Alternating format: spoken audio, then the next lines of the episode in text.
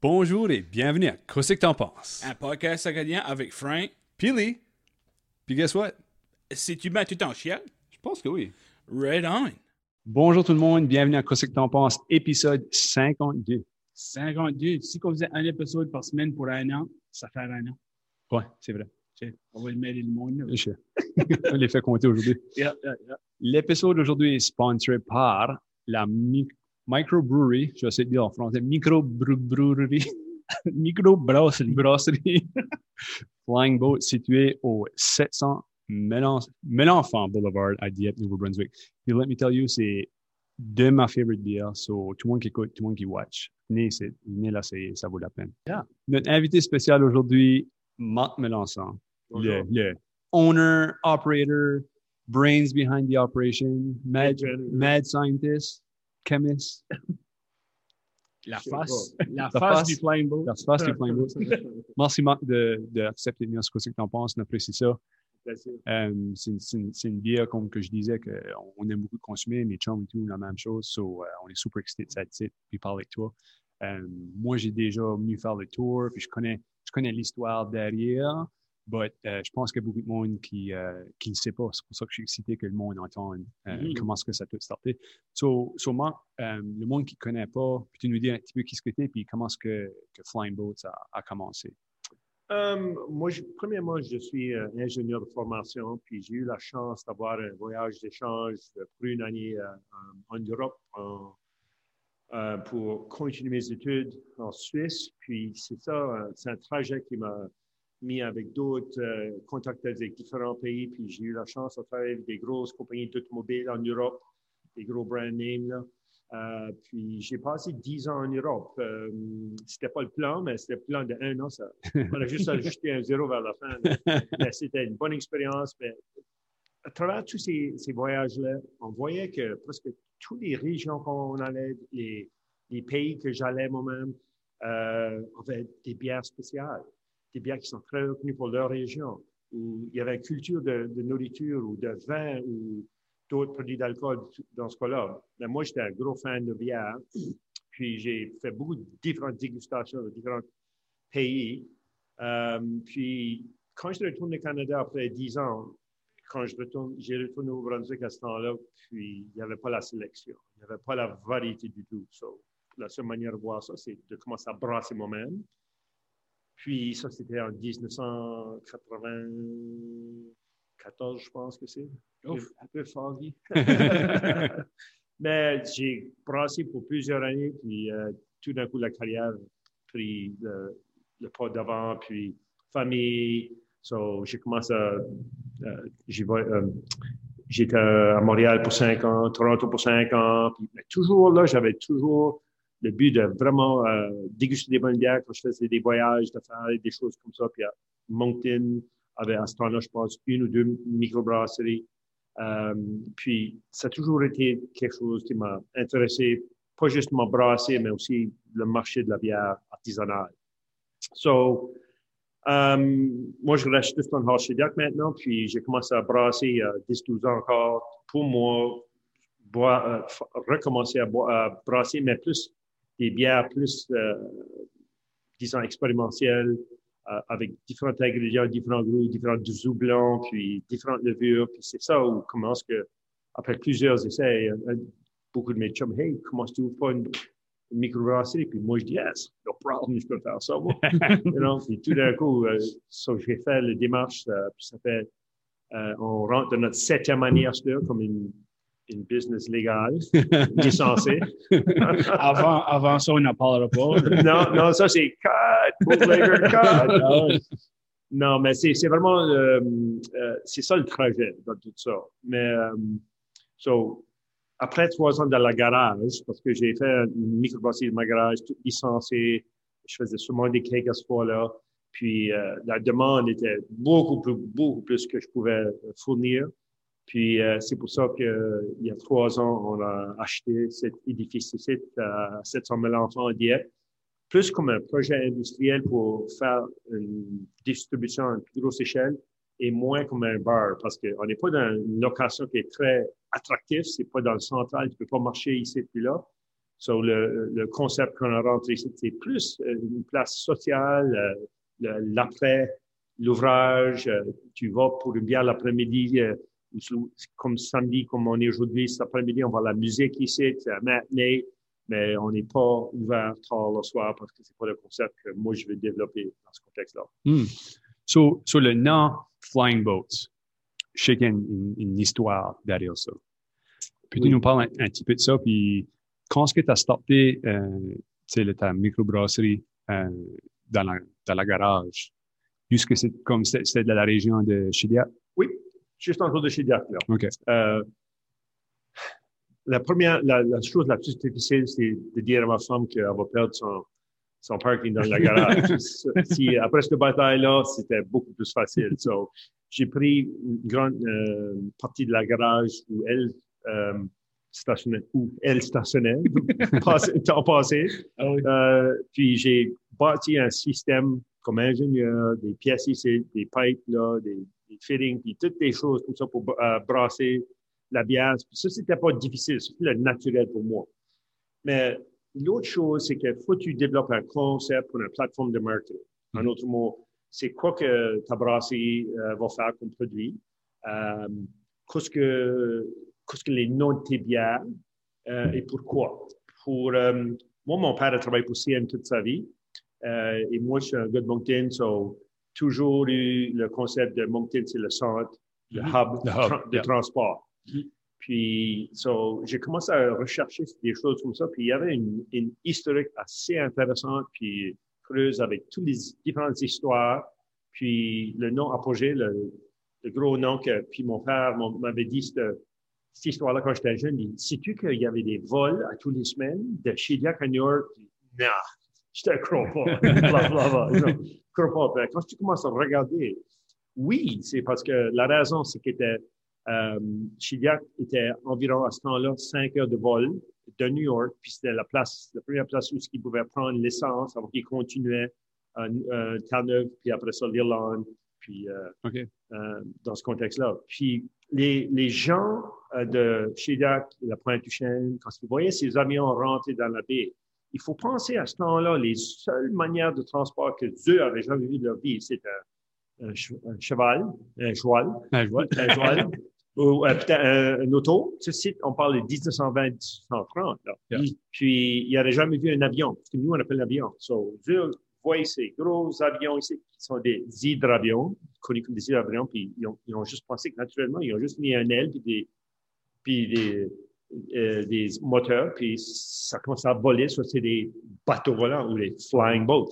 So, Mm. Quand que les gens disaient, hey, allons voir les flying boats. Oh, les flying boats viennent aujourd'hui. Ah, puis, puis il y a beaucoup, beaucoup, juste euh, des, des vols de, de Pan Am, il y a aussi toute la poste euh, airmail venait à. Il y a beaucoup, même des avions privés et beaucoup d'avions militaires où il n'y a pas beaucoup d'informations sur il y a une historique riche. So, de- depuis là, j'ai commencé à, à ce point-ci, on a 18 bières dans le marché, euh, mais on, une 10 douzaine sont seulement l'année ronde. Mais beaucoup de ceux-là, euh, les autres sont des bières qu'on échange, on, on appelle ça des seasonals, des bières Seasonal. saisonnières. Euh, puis on, on essaie aussi qu'on peut de leur donner des noms avec une historique, avec le transport de ces régions ici. So, Empress Irish Red, c'est les euh, traversiers dans, les- dans la pointe du chêne euh, à Somerset. C'est ça comment les gens se rendaient à l'île Principale dans les 1800. OK. Wow. Puis, il y a aussi euh, Stagecoach, avant qu'il y avait des trains et tout ça, les, les petits villages comme Dorchester, Sackville, euh, Chidiac, Caplis étaient reliés avec un service de Stagecoach, des choses comme ça, avant que les routes étaient même faites. So, quand tu regardes beaucoup à ces euh, histoires, tu trouves toujours une petite histoire, une petite funny one, puis c'est comme ça que ça se développe une plateforme de marketing. Mais c'est quand même euh, intéressant que comme c'est pas juste un concept que tu as pris out of nowhere. là. C'est quelque chose qui était quand même assez ancré Oui.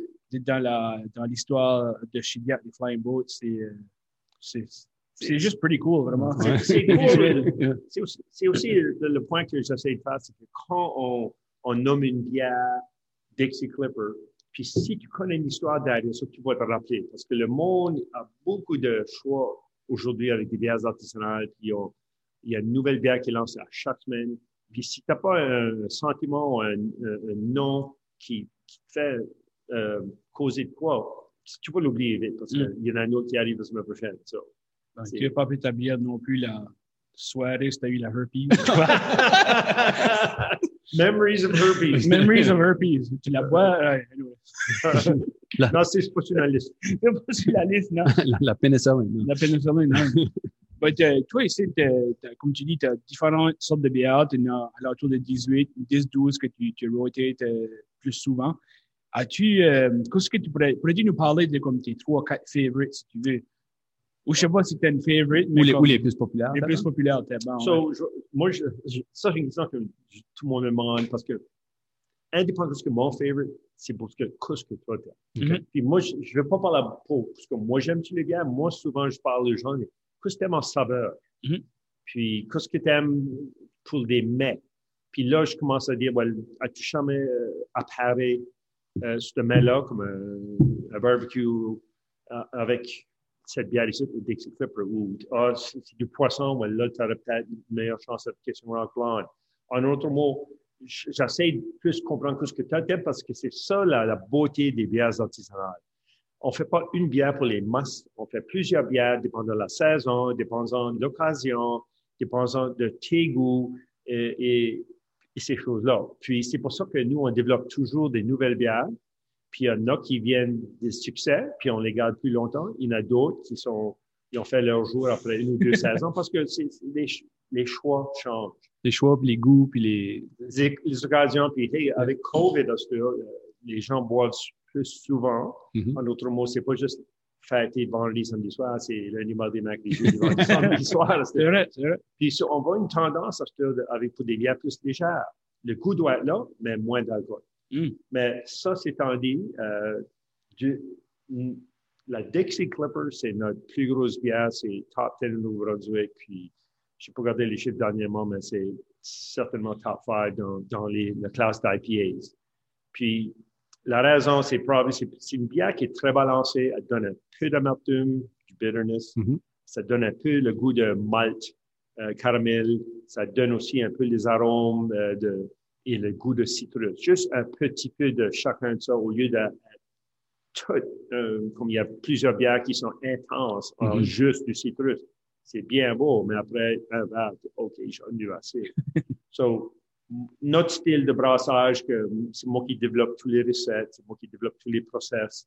Je suis moins impliqué de jour en jour à tourner les valves, puis, you know, slinger les hoses, comme on dit. Tu as, la, recette d'établie que quelqu'un Oui. peut suivre. à ce là C'est- faire une recette qui est beaucoup plus difficile que les gens pensent parce que la première chose que tu fais, c'est que tu, tu fais deux choses. Ce que moi j'aime faire et ce que le marché veut. Puis, parce que y a, nous autres, on n'est pas des fans des gros sour beer, mais on a commencé à faire ça l'année passée, puis c'est un, un gros succès. So, On Mhm. continue à le faire, puis on va euh, rentrer une deuxième bière cette année, right? Parce que c'est le marché de demande. Puis quand le marché change, nous, on va changer avec ça. Oui. Mais ça me prend beaucoup plus, euh, ça prend plusieurs euh, jours, journées de travail pour faire une recette. Parce que le, le point que beaucoup de gens ne comprennent pas dans une recette, c'est aussi balancer la chimie dans l'eau. Mm. Parce que si tu, l'eau est l'eau est l'eau. Non, l'eau est pas l'eau. C'est chaque, euh, euh, l'eau de surface qui vient des lacs a différents caractères de l'eau qui vient de la, des puits. Mm. La grande majorité des eaux sont assez dans, un- dans l'environnement, ça, ça, ça fera de la bière. Mais Une bière de qualité qui va durer sur euh, les étagères plusieurs mois. Dans warehouse, il faut que tu balances ton eau, sinon ça va, ça va juste, les, les saveurs vont changer puis tu vas pas avoir le même goût. So, euh, puis ça, c'est vraiment facile, facile, c'est, juste faire attention à combien de sel que de temps, du calcium ca- carbonate puis un peu de sulfate de calcium. Puis c'est ça qui donne des goûts secs ou des goûts sharp ou des goûts plus doux. OK, je choses-là. ça. Je pensais que c'était comme un tel ingrédient. Je pensais pas que ça va faire Non, avec look to use. So, Non, well, euh, moi, je- le, point que je veux venir, c'est tout pas- c'est très facile à faire la bière. C'est très difficile à faire la bière consistante. À chaque fois, puis balancer ça proprement.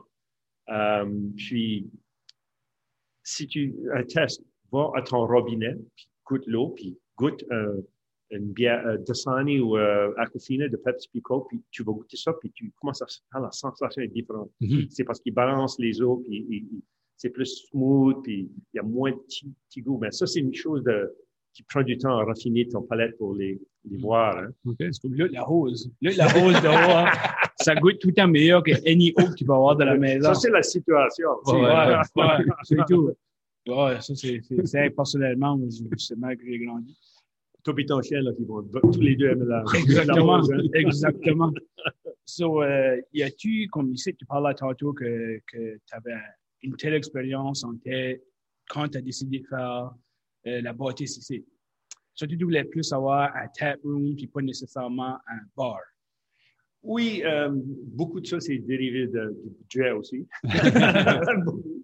C'est beaucoup moins cher d'acheter une, une, une vieille édifice ici, puis un petit secret ici, le bâtisse ici, c'était un, warehouse de cercueil. Ouh. Ah, ouais. Vraiment. Ça, je croyais que ça sentait petit. Mais non, Tu la montres? L'embaumement.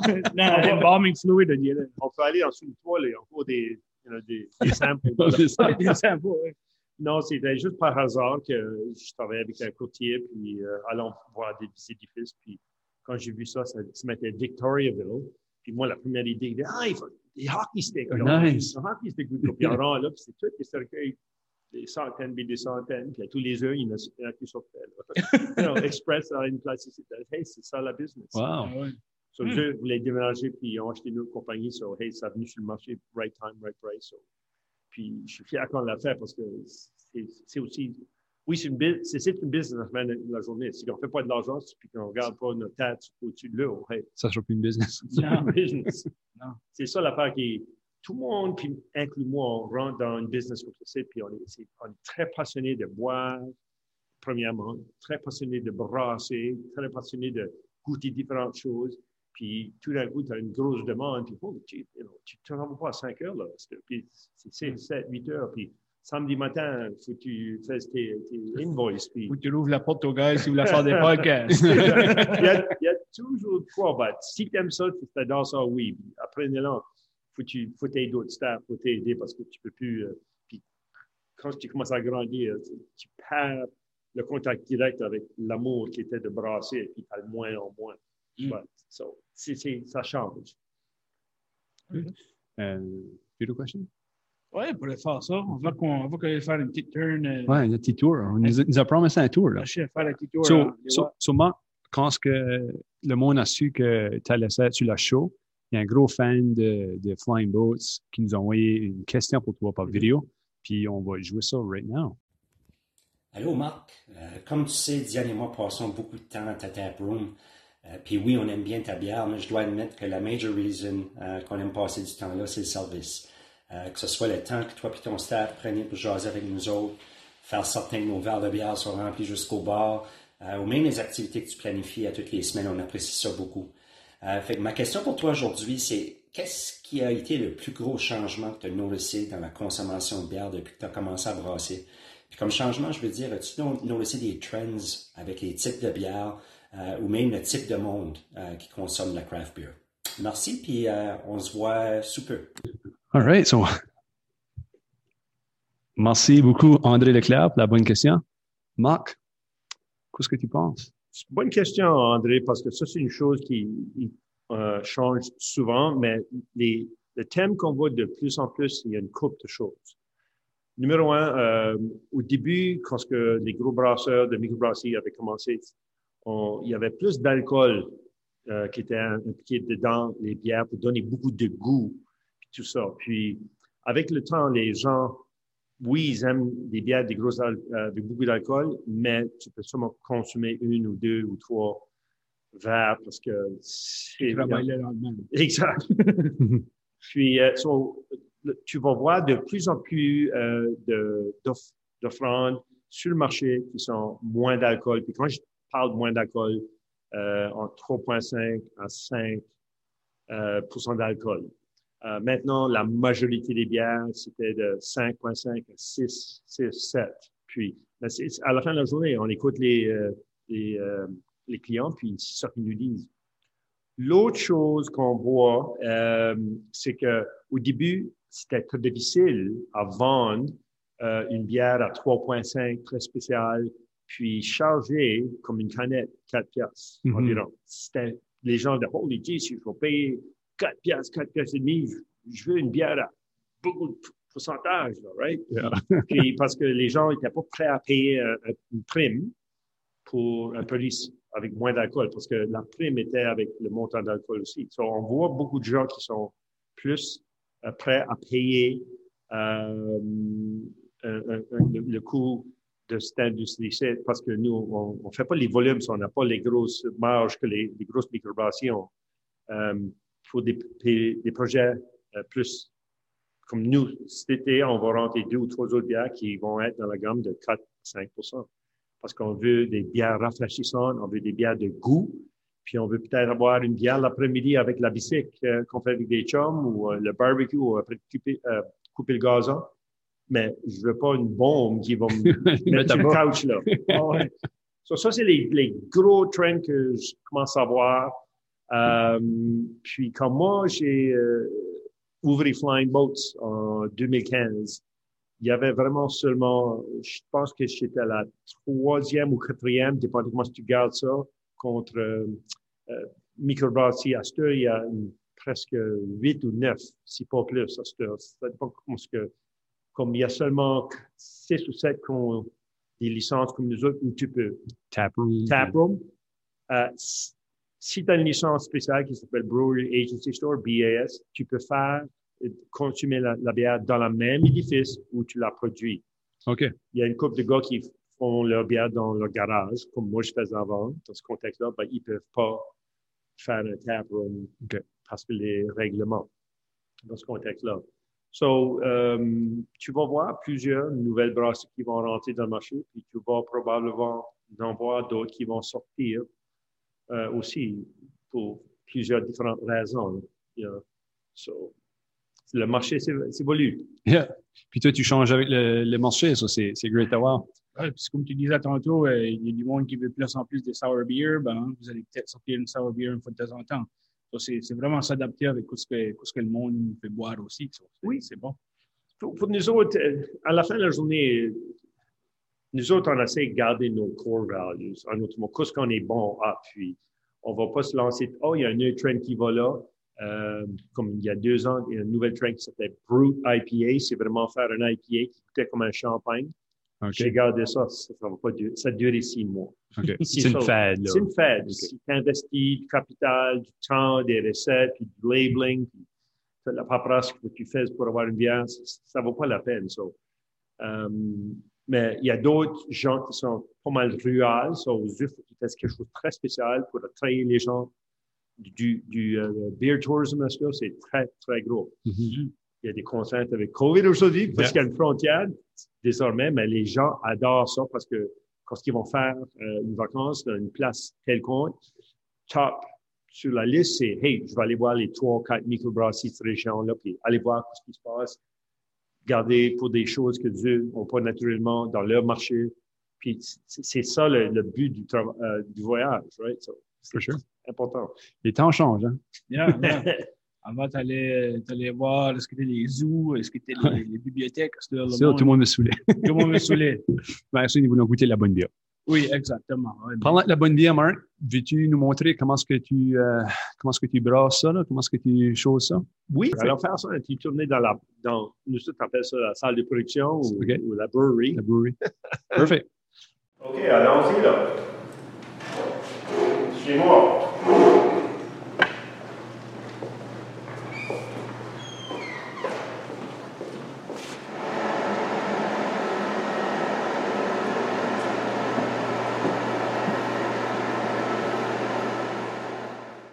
OK, bienvenue dans la brew house, comme on dit ça. C'est ici où on brasse nos bières et c'est là où on va les fermenter. So, je vais vous expliquer la situation euh, d'une journée de bra- brassage. Nous autres, on achète beaucoup de, l'orge, du barley, qui est la base de la bière. Puis avec les recettes, on additionne des différents dif- grains qui vont donner différentes saveurs de caramel, de chocolat, euh, de biscuits, euh. C'est ça qui fait une recette pour donner la base de la bière. So, on sort, on rentre nos, euh, de hard Euh, on a 25 tonnes dehors, puis ça rentre dans euh, le mash tun. Mash tun, c'est vraiment un gruau. So, on va euh, écraser le grain premièrement, puis on va le mélanger avec l'eau chaude exacte à une température. Quand que la température est plus élevée de ce point-là, la bière va venir plus épaisse. Puis si on va en dessous de ce point-là, la bière va être beaucoup plus mince. On peut jouer avec la texture puis euh, le sentiment de la bouche avec cette, euh, situation-là. So, mash tun, c'est vraiment juste, comme j'ai dit, un gros gruau. Euh, ça reste là pour euh, minimum une demi-heure. Nous autres, d'habitude, on laisse une heure pour sortir plus de saveur. Il y a beaucoup de réactions chimiques qui se passent là. Puis c'est ça où la conversion des amidons puis les sucres se font. Puis c'est nous, comme brasseurs, qui on veut sortir le sucre liquide. Parce que le sucre liquide, c'est ça qu'on va donner euh, aux euh, levures pour manger, pour faire l'alcool. On va expliquer ça. So, encore, euh, on laisse une demi-heure, il y a du piping, le tuyautage, puis ça, c'est un gros chaudron où on va bouillir le mou. Le mou, c'est vraiment la consistance du liquide du sucre. So, mash, euh, wort, des choses comme ça, on entend ces termes-là. Puis, ça, c'est vraiment réchauffé, euh, avec euh, un boiler de, steam boiler qu'on fait. C'est la vapeur qui va chauffer 2000 litres. Puis on l'a- l'attend euh, là, qui garde l'eau chaude. On n'est pas en, production ici, mais l'eau chaude, on, l'a dans un autre chaudron ici. So, nous, d'habitude, on fait une batch qui va nous donner à la fin 1750 litres. Ça, c'est environ 3500 cannes de 16 onces. Mais nous autres, on, partage ça en des kegs puis des cannes de bière, dépendant du marché. So, la raison qu'on va bouillir ça, il y a beaucoup de euh, le mou, on va le bouillir pour euh, tuer des impuretés qui auraient pu être là. Puis c'est là où la magie de- des houblons commence. Les houblons qu'on di- on additionne au début de la bouillisson, ça va être des, euh, des houblons spécifiques où on va chercher l'amertume, les huiles d'amertume. C'est ça qui donne le, goût vraiment euh, sharp, euh, plus you ça donne plus, ça sèche la langue un petit peu, c'est, bitterness, c'est de l'amertume. Puis, vers la fin de la bouillisson, quand on, met une autre charge de doublon, c'est là où on va sortir, les huiles de goût. Parce que ces huiles-là, sont très volatiles, puis ils, s'évaporent. Mais souvent, on éteint la chaleur, puis on laisse ça comme un thé. On met d'autres houblons dedans, puis c'est là où on va sortir les saveurs. Puis maintenant, la, la plus grande saveur qu'on sort, c'est les différents citrus. Citrus a différents caractères aussi. Il y a du citron, il y a de l'orange, il y a du pamplemousse, il y a beaucoup de fruits tropicaux. So, on peut vraiment être très euh, inventif, euh, expérimental avec différents goûts qui vont donner l'amertume et les goûts et aussi beaucoup d'arômes. C'est un bon parfum de, de fruits tropicaux. Après, euh, qu'on a bouilli ça, on va mettre ça à travers d'un petit heat exchanger. Ça, c'est, ça, c'est, euh, on- c'est 222 plats où la- le mou chaud de 100 degrés va une direction et euh, retourne. Euh, l'eau frette va la refroidir. Ça, ça cette petite patente-là coûte aussi tant qu'un petit euh, Hyundai. C'est, très, très chers, ces choses-là, mais ils sont très efficaces. Je peux prendre 200, 2000 litres de mou à 100 degrés, puis le transporter à mes tanks, on donne 40 minutes, puis il rentre à 19 degrés. So, c'est très efficace dans ce contexte-là. Oui, tu payes, mais l'inverse, ça serait attendre 15, 5, 6 heures, puis te sauver beaucoup d'argent. C'est pas ce qu'on veut faire. So, si on rentre dans cette direction ici, Hot Liquor Tank, ça, c'est des, des noms que ça fait des centaines d'années qui, qui, qui a toujours été dans l'industrie ici. Hot Liquor Tanks, c'est juste tu gardes ton eau chaude. Cold Liquor Tanks, tu gardes ton eau froide. Euh, des choses comme ça.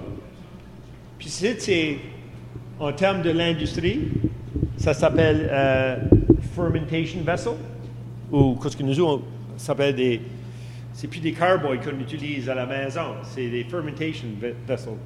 So, ça c'est 300 à 3500 litres.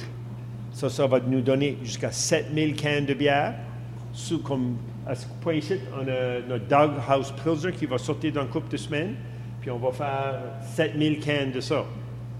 Puis, quand on parle d'un lager, ça reste dans la tank 10 semaines. Pourquoi? C'est parce que durant le process de la fermentation, après qu'on a mis le, mou dans ce site, on, introduit une levure et c'est la levure qui fait tout le travail pour nous autres. La levure va manger tous les sucres et elle va créer des éthanols, qui est de l'alcool. Ça va créer du, la carbonisation, ça va créer des arômes et des goûts aussi. Et c'est ça qui donne les- le goût et la texture. So, nous, notre job, c'est de lui donner tout le meilleur environnement de faire sa job. Puis quand c'est une levure lager, style lager, euh, elle peut travailler jusqu'à 2-3 degrés. Elle travaille beaucoup plus lentement, mais elle est vraiment plus efficace qu'à donner une bière qui a vraiment un, un goût clean et crisp. Le problème avec ces bières-là, ça prend 10 semaines. J'aimerais avoir ce tank-là pour faire une autre bière, mais je ne peux pas, il faut que j'attende 10 semaines. C'est pour ça que nous, on a 6 tanks. On, a 3 grosses à 3500, puis on a 3 euh, à 17 50 litres. Ça s'appelle des 15 barrels, ça c'est un 30 barrel dans l'industrie. Puis, so, nous autres, on a toujours plusieurs bières qui sont prêtes. Ça, c'est la prochaine qu'on va faire, le Lover's Quarrel, euh, lundi. So, nous, ce qui va arriver lundi, on va transporter la bière à un Bright Tank. Bright Tank va juste vraiment augmenter la carbonisation d'une bière. Parce que dans le marché nord-américain, les gens veulent beaucoup plus de carbonisation dans leur bière parce qu'on est toujours... euh, en Europe, tu vas voir beaucoup moins de carbonisation parce que c'est plus un process naturel. Nous, il faut qu'on booste ça un petit peu souvent pour, euh, pour que le goût du marché. Au début, j'avais commencé, je faisais les bières exactement comme c'était à l'origine, puis les gens disaient Eh, no carbonation, I want more carbonation. Tu n'as pas le choix. C'est ça le marché. So, ça, c'est une bière qu'on a. Là, c'est notre Dixie Clipper. On en fait probablement une batch tous les euh, semaines ou deux. Puis c'est ça qu'on arrive dans la fermentation. Tu vois ça là. C'est que durant la fermentation, le gaz qui est expiré, on met comme un, ça s'appelle un airlock. Parce que je veux pas des, des levures naturelles qui sont dans l'air rentrées dans la tank parce que ça va changer le goût. Nous autres, on veut donner un environnement contrôlé. C'est pour ça qu'on fait des. Ça, c'est notre bubbler, comme qu'ils disent, notre airlock. So, D'habitude, on a de 4 à 6 bières en production euh, parce qu'on on va euh, dans l'été. Puis après ça, on va aller voir Everyman's Dream. So, venez avec nous. Et on marque tous nos ingrédients sur nos canettes. So, on n'utilise pas des produits chimiques que les grosses brasseries, des enhancers, des. C'est tout un produit naturel. Puis, on ne pasteurise pas nos bières aussi. Parce que pasteurisation tue le goût. So, nos goûts sont plus naturels. Puis, Everyman's Dream, walk-in fridge. So, tout le monde veut ça à la maison, right? So, c'est là où on met nos bières, puis on les distribue à travers de NB Liquor à Nouvelle-Écosse, à aussi beaucoup de cakes à des restaurants, et on vend aussi une partie de nos euh, produits ici, où il y a plus de, sor- de sortiment. So, c'est ça, notre défi, c'est toujours de garder ça plein, parce que ça va vite durant l'été, puis si tu n'as pas assez de capacité, tu ne pourras pas faire assez de bière. So, ça, c'est notre belle petite. Notre walk-in fridge, on appelle ça. Ceci, c'est notre système de canettage. Euh, c'est un système qui vient de. ça de Calgary. Um, le défi qu'on a dans l'industrie à heure, à ce point-ci, avec COVID, c'est vraiment avoir accès aux cannes. Ce site sont des cannes d'aluminium. Ils sont faits aux États-Unis. Puis, ils, sont, il y a un shrink wrap dessus. so c'est imprimé sur la canette. Nous, achète- on achète ça à chaque euh, euh, mois, 4 ou 5 pallets pour remplir. Le problème, c'est les avoirs à cette heure. ça prend jusqu'à trois mois d'avance. Donc, moi, il faut que je fasse, euh, probablement la semaine prochaine, il faut que je fasse ma commande qui va venir en, le mois d'août. Il faut que je guesse que- quelle bière, quelle quelle quantité j'ai besoin. Ça, c'est- Ça, c'est vraiment difficile à ce point-ci. Mais parce qu'on a des, des problèmes de voir les canettes, souvent, il faut qu'on aille back au vieux label, puis on fait ça avec une machine séparée. Ce qui arrive, c'est qu'on met notre pallet, ça s'appelle un D-pal, c'est tout automatique, ça se lève au fait, ça pousse sur une, une- chaîne, euh, une, belle, une belt, là, puis ça vient ici, ça lave les cannes, une machine en ici qui donne un, un- dating code. Ça, c'est plus important que dans l'industrie, euh, d'après cet été-là, il faut recruter un, date, un best before date code tous les produits que tu n'as pas. Ils vont pas laisser sur les étagères. Puis c'est tout fait automatique. So, nous autres, on fait 2000 cannes par heure. So, euh, on, est prêt pour, comme Dixie Clipper, euh, on fait deux, trois pallets euh, par mois à Indie Liquor parce que ça, c'est- c'est distribué aux, autres magasins et à Superstore puis à Sobeys. Ça, ça devient un, un gros marché maintenant, Superstores puis Sobeys, parce que euh, accès à la bière, you know, c'est une, place où qui met beaucoup plus d'efforts pour donner d'accès. Ça, ça va prendre du temps, mais il va y avoir de plus en plus d'accès là. C'est ça notre euh, brasserie. So, merci d'avoir venu aujourd'hui nous voir, puis viens, viens nous voir pour prendre une bière. So, Marc, on est rendu à la dernière partie de notre, de notre podcast, de notre show. Euh, c'est une petite game qu'on aime de jouer avec euh, nos invités. Euh, c'est juste, c'est cinq questions. C'est tout basé sur l'Acadie, parce qu'on a un podcast acadien. Et tu, et tu down à jouer. Ça s'appelle, actually, c'est, c'est fitting, que ça s'appelle Chemambia, puis réponse c'est c'est. Je suis up pour ça. Perfect, pas down. Up. So, so, la first question, c'est, qu'est-ce que ton favorite mets acadien? Oh, poutine en trou. Hmm. Poutine, un peu. Je pense que c'est la first time que quelqu'un dit ça. Je pense. Dessert. Oui. Oui, oui. Oui. Euh, Ouais. Tu sais, on attend du fricot, poutine, euh, Oui. rampure, toutes sortes Il y a beaucoup de choses, mais c'est la Faites première ça. chose qui a venu. Mon Ouais. idée. J'aime ça, le poutine et tout, right on? So, qui ce qui était, la question numéro 2, qui ce qui est ton favorite artiste acadien? Oh. You know, old school, 1755, new school, uh, Caillouche, you know, c- ça change. euh, J'adorais Surroi quand, quand je peux les voir live, euh, Mm. des différents bands. So, euh, moi, je suis pas, j'ai pas, un- j'adore pas une band anglais ou français ou suédois ou whatever. La fan de tout. De, de- ouais, pas mal tout dans différents genres, right? OK. Country, c'est euh, la dernière chose, moins, mais Ouais. OK. Perfect. free jazz. Free jazz. Presenting Cayuse in the free jazz band. Randy Bingo. Euh, troisième question, que ta favorite spot en Acadie? Oh, la, la côte, juste la côte. C'est pas une place, c'est pas une plage, c'est la côte. Euh, je me rappelle quand j'étais en université, j'avais été travailler dans le bateau pour une été. Puis, ah, ah, ah, c'était, ça faisait mal au cœur parce que oui, tu voyais tous les grands espaces, puis il y avait peut-être des montagnes dans là, ben, il y avait pas. Ça sentait, là, Il oui. y avait pas de la seule, euh, you know, la Senteur, de- du sel. La puis, boîte. euh, La seaweed. la. C'est juste quelque chose qui est you know, conscient, subconscient. Puis j'aime, adore- j'adore être près de la côte. Puis c'est pour ça que je m'ai, euh, quand j'ai retourné euh, Nouveau-Brunswick de Toronto, j'ai, au lieu de retourner à Moncton où j'étais avant, j'ai, j'avais de la terre pour acheter, donc j'ai bâti une maison près de la côte. Perfect. Puis c'est, tu, euh, des fois, tu réalises pas ce que tu as avant que tu l'as pas. Exact. Ça, ça m'arrivait souvent que je décolle en quelque part, puis là, j'arrive back, puis je passe sur le pont en Chiliac, là, en avant du gros homard, puis je passe la. I'm T'as cette senteur-là, Yeah, là. yeah. I'm home, c'est ça. faut que tu pars quelque part d'autre pour avoir des expériences, souvent des mauvaises expériences, pour savoir le minimum que ici, c'est incroyable. Mhm. Puis les gens, ils se complaignent, oh, c'est c'est pas ça. But hey, quand tu as d'autres places, puis tu es comme à Toronto, à une heure euh, chaque matin pour aller au travail, à une heure et demie pour retourner à chaque soir après plusieurs années, ça, ça fait mal, ça. Puis ils sont tous après mauvais pour ici, right now. Well, exact. Ben, L'affaire, c'est de trouver un travail aussi. but- Trouver un travail. Ben, ils font travailler partout, still, because ça qui Pas arrive, tout le là. monde, but une grande majorité, oui. Ouais, euh, si vous descendez, venez au Flying Boat, ça c'est la bière, évidemment. Exactement.